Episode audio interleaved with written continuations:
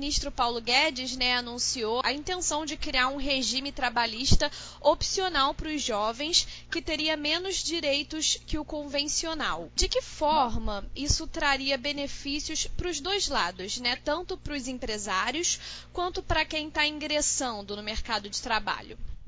Na verdade, o Paulo Guedes ele está ele tá fazendo isso porque ele quer, ele quer criar um sistema de trabalho é, para o jovem com menos direitos e menos encargos sociais. Então, o benefício seria esse: quem optasse é, por o empresário que contratasse esse jovem no modelo diferente da CLT, ele pagaria, ele teria menos encargos sociais para pagar.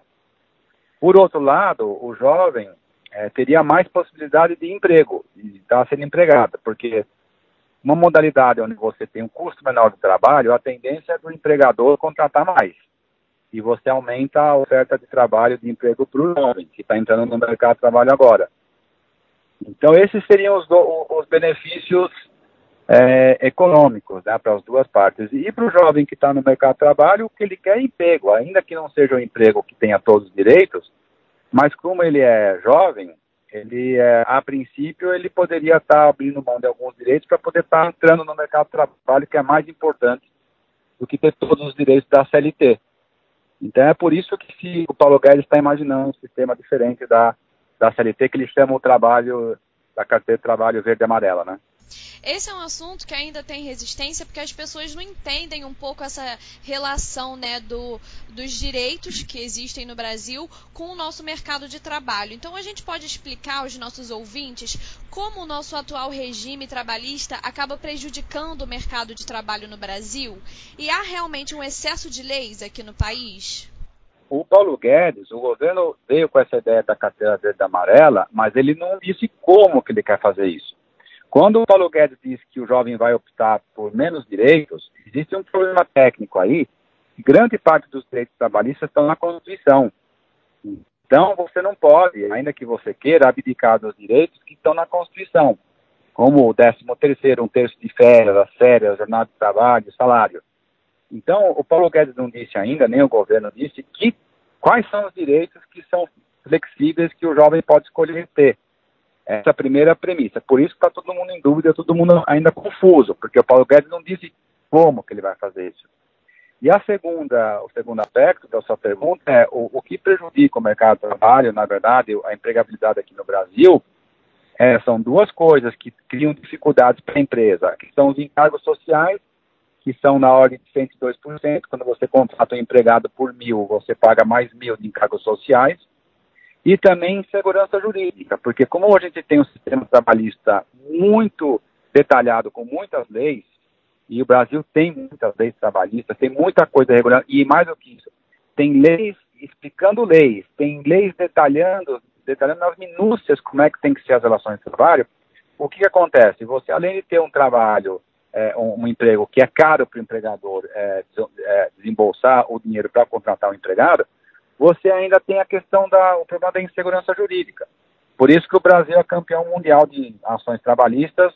Ele atualmente 4 milhões de ações trabalhistas todo ano, quando é, se você for ver, Inglaterra tem 50 mil, 60 mil por ano, Chile tem 40, 50 mil ações trabalhistas por ano, Estados Unidos tem 20 mil, 30 mil e o Brasil 4 milhões. Por quê? Porque existe muita insegurança jurídica. O sistema trabalhista brasileiro é muito cheio de lei e leis lei, leis detalhando é, é, muito o, a, a, a, dinâmica das relações de trabalho. Então você tem um problema do custo alto, de, 100, de mais de 100% de encargos, que é caro contratar um empregado hoje. É muito simples você saber disso, é só perguntando para o empregador, para o empresário. Qualquer um que tentar contratar um empregado vai fazer a conta ver como é que é caro contratar. E pelo lado do empregado, além de ser caro, o empregado não recebe esses mil reais que o empregador paga em cargos sociais, se ainda revertesse a favor do empregado, mas o empregado recebe uma parcela muito pequena desse valor caro que o empregador paga. Por quê? Porque muito, tem, muitos desses direitos têm que ser, desse valor tem que ser transformados em direitos. Então você tem essa química perversa contra o emprego, né? Muito, é, muito caro por conta dos encargos sociais, lei, legislação muito detalhada, muita insegurança jurídica e por conta disso que o Paulo Guedes e o Bolsonaro, o governo Bolsonaro, estão tentando criar um sistema alternativo mais simples, mais flexível, menos caro e que propicie a entrada do jovem no mercado de trabalho de uma maneira um pouco mais fácil. Isso tudo acaba contribuindo né, para uma informalidade no país e também para uma baixa eficiência da nossa economia? Sim, é, quanto mais você cria dificuldade para o empregador empregar, mais dificuldade ele vai ter de colocar gente no mercado do trabalho, ele vai ficar com mais medo de empregar, ou seja, ele emprega menos. Então, na verdade, esse excesso de burocracia, insegurança jurídica, sistema de trabalho detalhista, faz com que o empregador fique com medo de contratar. E, às vezes até, ele até contrata, viu, Bruna? Mas ele não contrata com carteira assinada, ele contrata na informalidade. Porque ele sabe que, inclusive, ele não vai conseguir pagar todos os encargos sociais, ou se ele pagar, ele vai ter problema na justiça. Então, você veja, é, esses fatores são inibidores de geração de emprego. Não, não estimulam o emprego, desestimulam. Então, há necessidade de você simplificar essa sistemática toda de legislação, segurança jurídica e custo, através de um sistema um pouco mais simples, que é esse que o Paulo Guedes está querendo criar.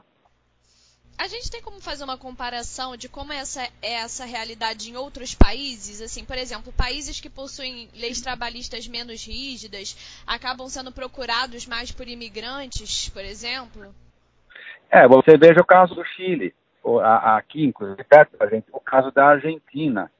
É, você tem le, le, sistema trabalhista menos rígido e você já, você já tem um movimento de pessoas, inclusive trabalhadores, preferindo ir para o Chile do que trabalhar aqui no Brasil, ou no Uruguai, ou no Paraguai.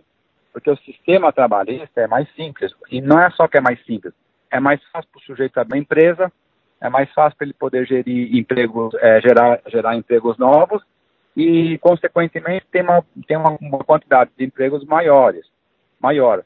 Então, você vê o caso extremo disso, é, de flexibilidade extrema, é, são os Estados Unidos, onde tem um sistema trabalhista pouco regulado, ele é pouco generoso, e a economia brasileira, a economia americana, como você sabe, ela está progredindo, ela está gerando muitos empregos. Inclusive, você tem muitos trabalhadores brasileiros saindo daqui e preferindo trabalhar nos Estados Unidos, ainda que lá não tenha CLT, ainda que não tenha todas as proteções. Por quê? Porque lá tem uma coisa que aqui não tem emprego. Então, o nosso, a nossa grande questão é, é isso que o Paulo Guedes coloca, não adianta você ter um monte de lei, você ter, você ter muita lei e pouco emprego.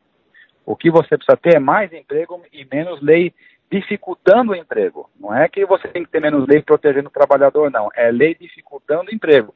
Porque também você não pode ter emprego precário, sem emprego sem nenhuma proteção para o trabalhador. O que seria, que também seria horrível e muito danoso para o país. Então você veja, é, essa que é a sistemática no Brasil aqui, ainda é perversa contra o emprego, né? Por fim, é, a gente já teve algumas alterações à reforma trabalhista, né, feita pelo governo Temer. Qual é a sua expectativa, né, é, em relação a essas mudanças que estão acontecendo no país? Eu acredito que a reforma trabalhista, a lei da de novembro de 2017 da reforma trabalhista já ajudou a gerar mais empregos no modelo, por exemplo, do contrato intermitente, que isso daí antes estava desregulado. Agora você já tem gente entrando nesse, nessa modalidade você trouxe mais é, possibilidade de solucionar, solucionar os conflitos fora da justiça do trabalho através da arbitragem. Você deu mais liberdade para as partes negociarem os seus interesses e tem empregado que tem capacidade de negociar alguns direitos com os empregadores, diferentemente daquilo que as pessoas acreditam. Existem algumas situações específicas que o empregado é, é, é, negocia diretamente os seus direitos com o empregador, nem por isso ele está negociando para se prejudicar. E a reforma trabalhista, essa lei da reforma trabalhista, ela diz que você pode negociar alguns direitos, mas alguns direitos, não todos, protegendo os direitos constitucionais do trabalho, dizendo o seguinte, olha, o trabalhador não vai negociar, por exemplo, salário, porque isso está na Constituição. Isso essa lei teve, teve o cuidado de, teve cuidado de, de, de, de preservar é, na sua lógica. Então, a, a lei nova da reforma trabalhista já permitiu uma redução grande de ações trabalhistas, ou seja, dando um pouco mais de segurança jurídica, obrigando as partes a, a, a negociarem mais seus interesses antes de entrar com a ação. Então, é, isso é um ganho muito grande para as empresas e para os trabalhadores também, porque a reforma trabalhista, com o risco das ações de trabalho, do, do risco que os, os, advogados têm em entrar com uma ação trabalhista, perder, ter que pagar a parte contrária, eles estão pensando mais em entrar com ações só com pedidos justos para beneficiar o empregado.